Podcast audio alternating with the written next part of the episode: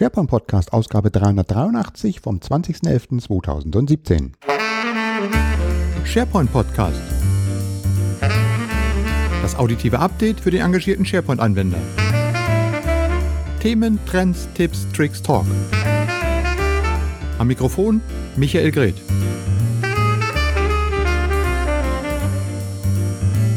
Zuverlässig wie fast jede Woche. Herzlich willkommen zur 383. Ausgabe des SharePoint Podcasts. Ich habe für euch heute einen etwas kürzeren und dafür auch einen etwas textlastigeren Podcast mitgebracht. Will sagen, ich gehe mit euch mal so ein bisschen mein OneNote durch. Ähm, habe ich glaube ich schon mal erzählt, dass ich während der Podcast interessante Artikel aus meinem Feedreader oder aus Webseiten alles in einem OneNote sammle, wo ich, das heißt, OneNote heißt SharePoint Podcast. Da gibt es für jede Episode einen entsprechenden Abschnitt. Das ist mit If This Then That verknüpft. Das heißt, wenn eine bestimmte Aktion in If This Then That ausgelöst wird, dann wird automatisch der Artikel in dieses Archiv hier reingeschrieben. Und ich kann mich dann nachher hinsetzen in OneNote und die einzelnen Artikel sortieren und ordnen, um euch dann auf interessante Dinge hinzuweisen und darüber zu berichten. So einfach kann das sein. Ich glaube, ich muss das auch mal irgendwann mal als Video protokollieren, damit ihr euch das auch mal anschauen könnt, wie das funktioniert. Ist nämlich eine super Integrationsfunktion. Ähm, vielleicht funktioniert das ja auch mal nicht nur mit if this then that, if this then that, oder mittlerweile heißt es ja nur noch if, diesem ähm, Verbindungsdienst zwischen verschiedenen Cloud-Diensten. Äh, sondern vielleicht funktioniert das ja auch mal mit Microsoft Teams. Und was für eine wunderschöne Überleitung. Microsoft Teams. Ja, da gibt es seit äh, ein paar Wochen jetzt die Möglichkeit, dies auch mit PowerShell Commands Let's zu bearbeiten. Denn Microsoft hat nämlich genau diese PowerShell-Unterstützung für Microsoft Teams veröffentlicht. Ähm, es gibt 23 Commandlets in der ersten Version mit der man so das ein oder andere machen kann. Man kann sich zum einen erstmal überhaupt mit dem ähm, Microsoft Teams auf dem Tenant verbinden. Man kann ein Team äh, abrufen, man kann einen Channel abrufen, ähm, User sich holen und so weiter und so fort. Ähm, könnt ihr euch gerne mal anschauen. Ich habe in den Show Notes ein paar Artikel dazu verlinkt. Einmal den Originalartikel, mit dem Microsoft halt diesen PowerShell Support ankündigt, aber auch dann Artikel äh, aus der Community, die sich einfach schon mal hingesetzt haben und äh, diese PowerShell-Skripten auseinandergenommen haben und geguckt haben mal, was mit dem Ganzen funktioniert, wie das aussieht. Ähm, also wer mit PowerShell Teams administrieren will, der findet dort, ähm, glaube ich, eine gute Einstieg und eine gute Unterstützung. Dann, wenn ihr auf Office 365 seid, wir hatten hier über dieses Thema auch schon mal vor ein, zwei Monaten berichtet, nämlich als es angekündigt wurde. So, und jetzt kommt der Satz, der eigentlich sich darauf bezieht. ähm, der frische neue App Launcher ähm, ist da. Bisher war ja der App Launcher immer so im dunklen Design geprägt. Äh, jetzt gibt es einen völlig neuen App Launcher der ist weiß, äh, taucht plötzlich oben sozusagen in eurem Office 365 Browser auf. Und es sind außerdem noch ein paar Favoriten und bevorzugte Dokumente mit eingefügt worden. Also äh, wieder mal etwas, was an das sich eure Anwender gewöhnen müssen. Denn äh, das sieht ein bisschen anders aus als vorher und das lieben wir ja so, nicht? Wenn plötzlich der Anwender morgens das ähm, Office 365 aufmacht und stellt dann fest, ups, was sieht ja wieder ganz was anderes aus? Ist was kaputt gegangen oder nicht? Ja, ähm, Scherz beiseite. Wie gesagt, die neue App Launcher Experience ist da, soll jetzt eigentlich auch bei allen Tenants ausgerollt sein. Ähm, und zwar die, guck nochmal genau hin, to First Release äh, Customers, also wenn ihr dem First Release Cycle drin seid. Schaut auf jeden Fall mal nach, falls ihr es noch nicht gesehen habt, damit ihr euch mal anschauen könnt und seht, was dann in Zukunft auf euch dort zukommt. Das war der richtige Abschluss des Satzes. So, dann äh, auch noch neu äh, ist die Microsoft Flow-Integration in OneDrive for Business. Ähm, die ist jetzt auch angekündigt worden. Ich weiß noch nicht, doch es wird langsam ausgerollt äh, an alle OneDrive for Business ähm, äh, Teil, ähm, Kunden weltweit. Und ähm, man kann ein äh, Flow jetzt starten für ein bestimmtes, für eine bestimmte Datei Zum Beispiel, ich kann jetzt sagen, ich möchte einen File und möchte es nach PDF konvertieren und dann irgendjemand schicken. Das kann man jetzt machen. Oder man kann auch ähm, Flows auf den Folder, auf einen entsprechenden Folder platzieren. Äh, Gibt es jetzt neu äh, Details dazu, wie gesagt, auf der Microsoft-Website. Und es gibt äh, verschiedene neue Actions in Flow. Zum Beispiel, ich lese euch die mal kurz vor, Convert File using Parse and Convert File. Ähm, damit kann man dann eben PDF-Dateien erzeugen. Ähm, create Share Link und Create Shared Link by Parse. Copy File and Copy File using Parse. Upload the file from URL. Search for Files in Folder. Move or Rename Files. Also die Palette rund um Microsoft Flow wird weiter ausgebaut. Auch für mich eine Motivation, sich mit diesem Thema Flow plus Power Apps plus Power BI, was ja alles irgendwie zusammengehört, weil es ja die Microsoft Business Plattform betrifft, ähm, das aufzubauen und da vielleicht mal auch in den nächsten Monaten, also vielleicht im Dezember nicht mehr, aber ja, für das erste Quartal sich das mal vorzunehmen, hier ein bisschen tiefer einzusteigen. Und äh, falls ihr jetzt schon was in Richtung Power Apps Flow gemacht habt und vielleicht mal ein oder äh, eure Lösung vorstellen wollt, dann schreibt mir doch einfach und ähm, ich setze mich mit euch in Verbindung und vielleicht kann man noch was Schönes draus machen. Würde mich freuen. Also, so viel zu Microsoft Flow. Übrigens, ähm, wenn ihr die letzte Ausgabe nicht gehört habt, äh, die 382, da ist doch ein Interview mit äh, Michael Fietzke von Microsoft dabei, äh, was ich auf der Microsoft Partnerkonferenz geführt habe. Und da haben wir mal zehn Minuten ausführlich über diese Microsoft Business Plattform gesprochen, sprich Power Apps, Flow und Power BI. So, dann gehen wir mal weiter. Wir verlassen mal dieses Feature-Update bei Microsoft für Office 365 und wenden uns mal den Tools zu. Es ist ja immer erstaunlich, wie beliebt auf unserer Seite immer die Tools sind. Also jedes Mal, wenn ich eine neue Episode oder einen neuen Blogbeitrag auf sharepointtoolbox.de publishe, gibt es dort äh, entsprechend ähm, ja, sehr erhöhten Traffic.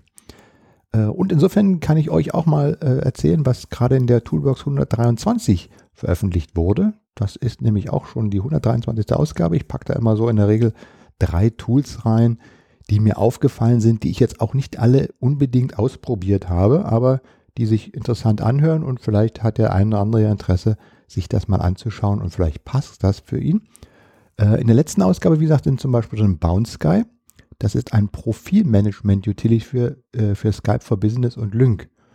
Und so kann man relativ einfach zwischen verschiedenen Profilen äh, sein Skype for Business oder Lync hin und her schalten. Ist ein Freeware-Tool. Dann gibt es dort die Wavebox-App. Ähm, die bringt, wie es heißt so schön, alle Web Communication Tools in eine äh, Oberfläche, sprich Gmail, Google Inbox, Outlook, Office 365, Slack, Trello und more. Ist ein GitHub-Projekt. Falls jemand bei euch äh, in der Richtung Bedarf an einer Lösung hat, könnte er da mal reinschauen. Und last but not least ein Microsoft Garage-Projekt. Die sind ja auch immer sehr interessant, diese Garage-Projekte von Microsoft, ähm, die es dann tatsächlich irgendwann auch mal in richtige Produkte schaffen oder wo die Microsoft-Mitarbeiter einfach auch mal die Möglichkeit haben, ihre Ideen ähm, auszuarbeiten, ohne dass da der Zwang hintersteht, es muss ein fertiges Produkt sein. Und so gibt es jetzt hier ein Projekt, das nennt sich Transform Data by Example. Das ist eine Erweiterung, ein Add-in für Excel. Ähm, und das hilft einfach, ähm, ihr könnt einfach sozusagen in eurer Excel-Tabelle ein paar, paar, bestimmte Aktionen durchführen und um einen bestimmten Aus, äh, äh, ein bestimmtes Ergebnis darzustellen.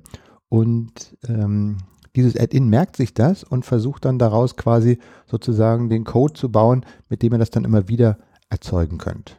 Hört sich ganz toll an. Ich bin jetzt nicht an der Stelle der Excel-Spezialist, aber vielleicht, wenn ihr tief in Excel drin seid, ist das vielleicht etwas, was euch helfen kann. Also schaut einfach mal nach, nennt sich Transform Data by Example aus der Microsoft Garage und den Link dazu findet ihr in den Show Notes. Dann noch etwas ganz, manchmal sind es auch so die ganz einfachen Dinge und komischerweise, wenn man eben, wie ich auch schon so lange dabei ist, man hat ja manchmal die Scheuklappen auf und denkt immer nur, oh, nur das Neue ist wichtig und so weiter. Manchmal sind es auch die ganz einfachen Dinge, die sehr hilfreich sind. Jeder von euch verwendet sicherlich PowerPoint und weiß, dass es mittlerweile auch im PowerPoint eine ziemlich umfangreiche Sammlung von über 450 ähm, auf SVG-Grafik basierenden äh, Icons gibt, mit denen man seine Präsentation hübsch äh, aufpeppen kann. Ähm, die sind immer ein bisschen schwierig zu finden und jetzt hat sich, ähm, ich weiß jetzt nicht, von efficiency365.com, frag mich bitte jetzt nicht, wie der Kollege heißt, weil ich habe das gerade jetzt nicht aufgerufen. Ähm, der hat sich die Mühe gemacht, hat eine PowerPoint-Präsentation äh, gebaut und hat dort mal alle Icons drin aufgesammelt, nach verschiedenen Gruppen kategorisiert. Wenn ihr euch also diese Präsentation runterladet, habt ihr alle Icons direkt im Zugriff, ähm, die man einfach nämlich von der einen Folie das gewünschte Icon dann runterkopiert.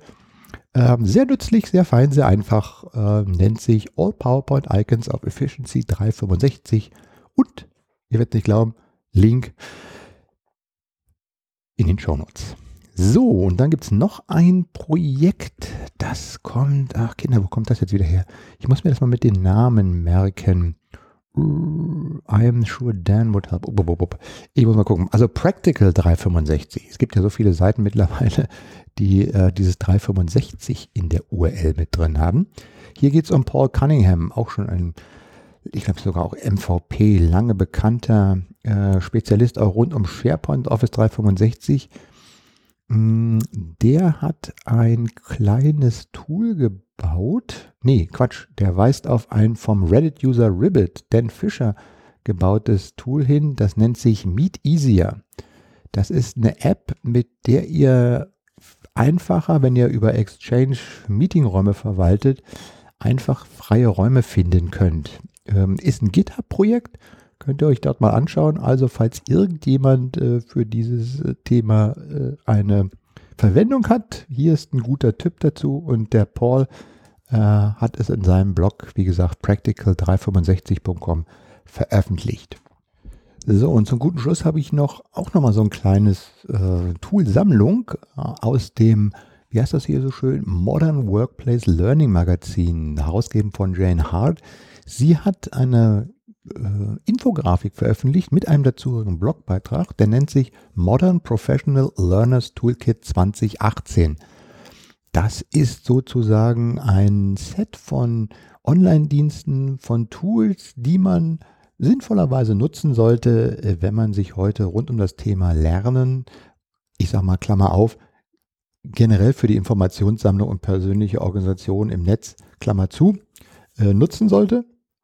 Da steht jetzt sicherlich nicht, nicht Raketenwissenschaft drin, aber es ist doch mal ganz interessant, sich einfach mal drauf zu schauen, was sind dann die Dinge, äh, ich sag mal so ein paar Stichworte, Favorite Webbrowser, was sind bestimmte ähm, Trusted Web Resources, wo ich bestimmte sichere, gute Informationen finde, ähm, News Curation Tools, also wo kann ich Nachrichten sammeln und sie vielleicht auch kuratiert weitergeben, Learning-Plattforms, bestimmte soziale Netzwerke, Blogging-Tools und so weiter und so fort. Da steht, wie gesagt, viel Bekanntes drin, aber ich finde das immer gut, gerade jetzt so zum Jahresende, wo ja vielleicht jeder selber mal so ein bisschen reflektiert, hm, was kann ich vielleicht im nächsten Jahr besser machen? Ist mein Toolset noch aktuell?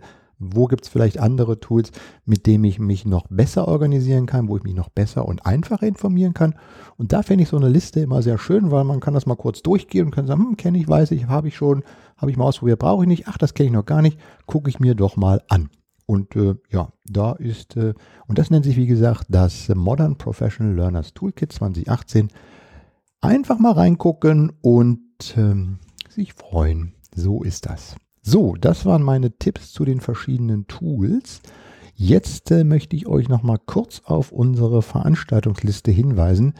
Ähm, ich habe ja auf der Community die Veranstaltung noch mal kräftig aktualisiert und wenn ich da jetzt raufschaue, da sind es jetzt allein 2, 4, 6, 8, 10, 12, 14, allein noch bis zum Ende des Monats sind 15 verschiedene Veranstaltungen, die dort losgehen. Und im nächsten Monat gibt es auch noch mal eine ganze Reihe von Veranstaltungen. Also falls ihr bis zum Jahresende noch Zeit habt, da gibt es noch einiges zu sehen, zu besuchen und anzuhören. Und ich möchte euch auf zwei Veranstaltungen besonders hinweisen. Einmal nochmal auf äh, die Seminare mit dem Uli Bottenberg, der ja diese drei- bis viertägigen Spezialseminare, einmal das SharePoint Technik Seminar und einmal das SharePoint Consulting Seminar durchführt.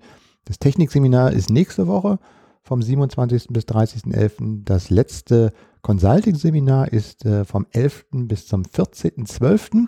beide wieder in Dortmund und wenn ihr auf die Community, auf die SharePoint Social Seite geht, ähm, dort gibt es unter den Community-Angeboten 10% Rabatt auf diesen, äh, auf diese ähm, Seminare. So, darauf wollte ich hinweisen. Und das zweite, worauf ich euch hinweisen möchte, ist das Thema ja, GDPR, Datenschutzgrundverordnung. Ähm, haben wir auch in den letzten zwei Episoden kräftig bearbeitet. Ihr wisst, ähm, der Niki Borell, das hatten wir vor ein, zwei Episoden. Niki Borell hat ein White Paper veröffentlicht zum GDPR und Office 365. Äh, falls ihr das jetzt nicht mehr im Kopf habt oder noch nicht gehört habt, werft mal einen Blick auf den SharePoint Podcast 381, da ist alles mit drin. Ähm, und äh, wir werden dieses Thema auch noch weiter aufarbeiten. Ich habe schon mit mehreren Kollegen gesprochen, äh, die ich dann vielleicht auch mal in Interviews reinbringen möchte, die jetzt nicht nur auf dem Stand sind, wo man sagt, ja, äh, Datenschutzgrundverordnung, das ist das und das, sondern wo man auch schon mal ein bisschen tiefer geht.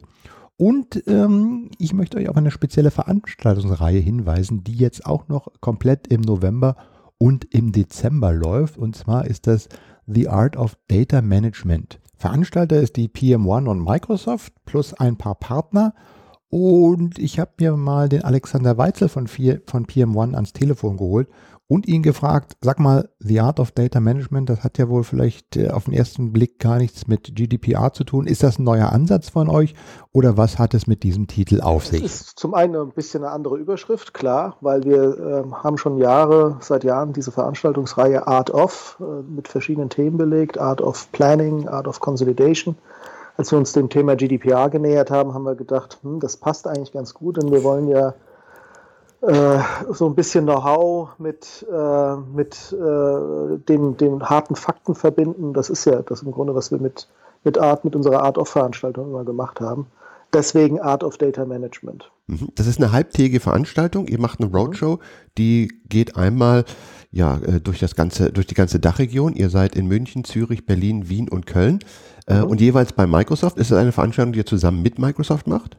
Ja, also wir machen die mit Microsoft. Ähm, alle Technologien, die wir dort zeigen, basieren auf, auf Microsoft-Technologie, respektive äh, Cloud-Services, also äh, Azure-Technologie. Und insofern gesponsert und, und unterstützt von Microsoft, deswegen bei den Kollegen im Haus. Ähm, was ich gleich dazu sagen muss, ist, äh, wir haben äh, versucht, sehr praxisnah mit dieser Veranstaltung zu sein ähm, und uns nicht von der theoretischen Seite zu nähern. Deswegen haben wir auch andere Partner mit reingenommen, die tatsächlich schon Lösungen haben, die man im Grunde nach dem Workshop gleich äh, umsetzen kann, ähm, um sich des Themas zu nähern. Mhm. Ja. Wer sind die Partner?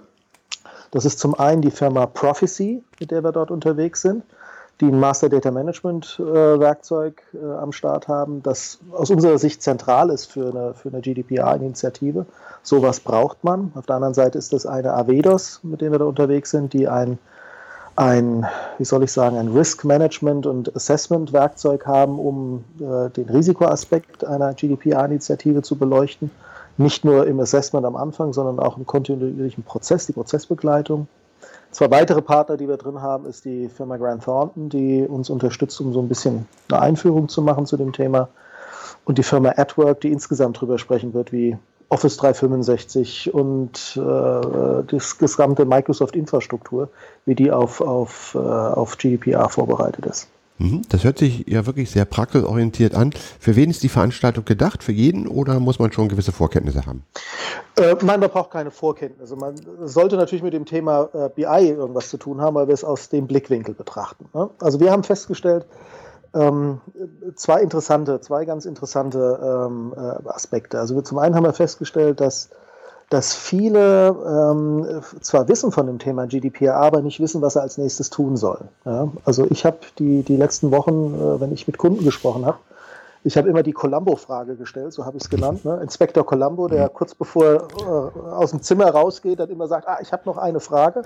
So habe ich das auch immer gemacht. Ich habe die Columbo-Frage gestellt und habe dann immer quasi beim, beim Rausgehen gefragt, was macht ihr denn in Richtung GDPR? Und ich kann wirklich sagen, 100 Prozent meiner Ansprechpartner haben gesagt, GDPR, wir haben noch nichts oder wir sind noch dabei, was einzuführen. Ja? Also keiner kann sagen, jetzt sechs Monate bevor es kommt, wir, are ready to go. Also wir sind bereit und uns, uns erschüttert hier nichts, wir sind komplett vorbereitet. Nee, jeder muss noch was machen. Und das hat mich, hat uns darauf äh, gestoßen, dass wir da ganz schnell was anbieten wollen. Das ist das Erste. Und das Zweite, viele Seminare, die ich jetzt besucht habe, Webinare, Vorträge, sehr viele sind, äh, beschäftigen sich mit dem Thema, aber sind nicht so, dass ich rausgegangen bin und gesagt habe, jetzt weiß ich, was ich zu tun habe.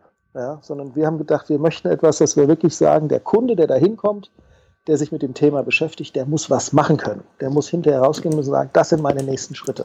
Und das ist die Software, die ich installieren muss. Und das ist der Prozess, den ich einführen muss. Und so haben wir dieses Seminar gestaltet.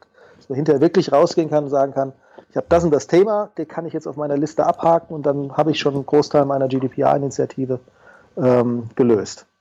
Und das ist dann auch der Adressatenkreis.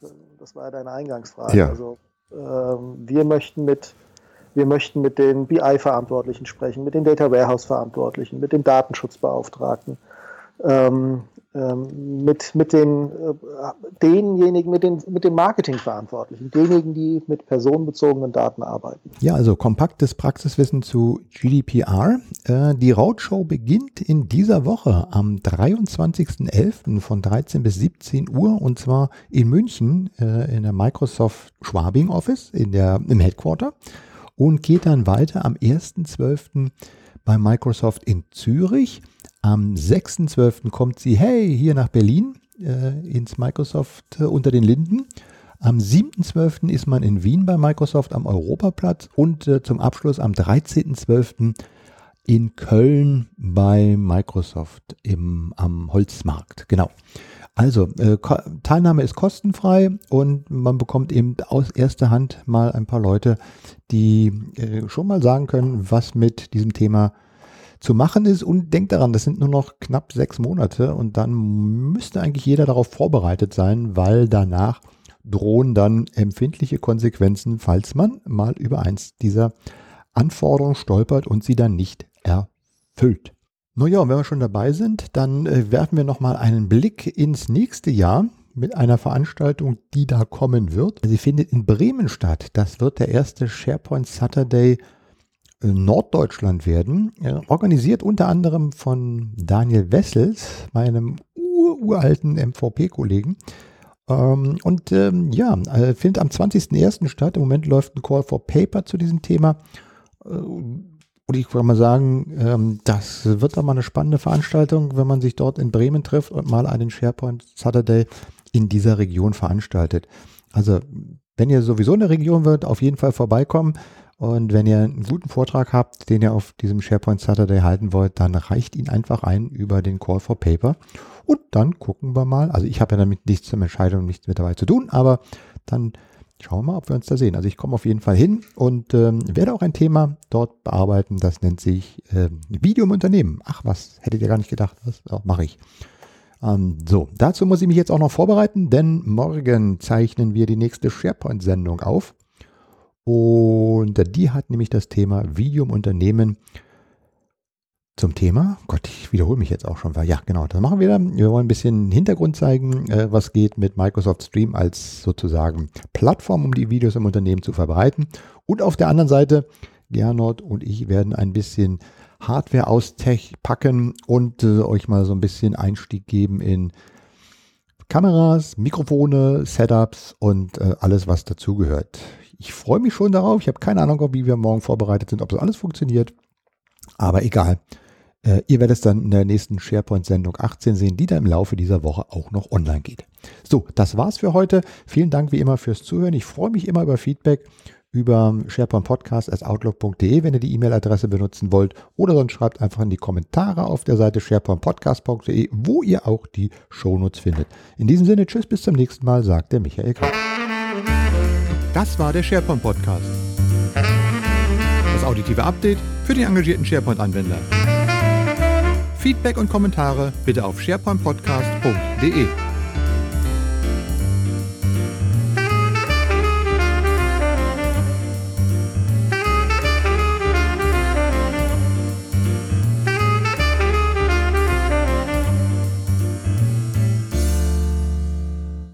Auf was?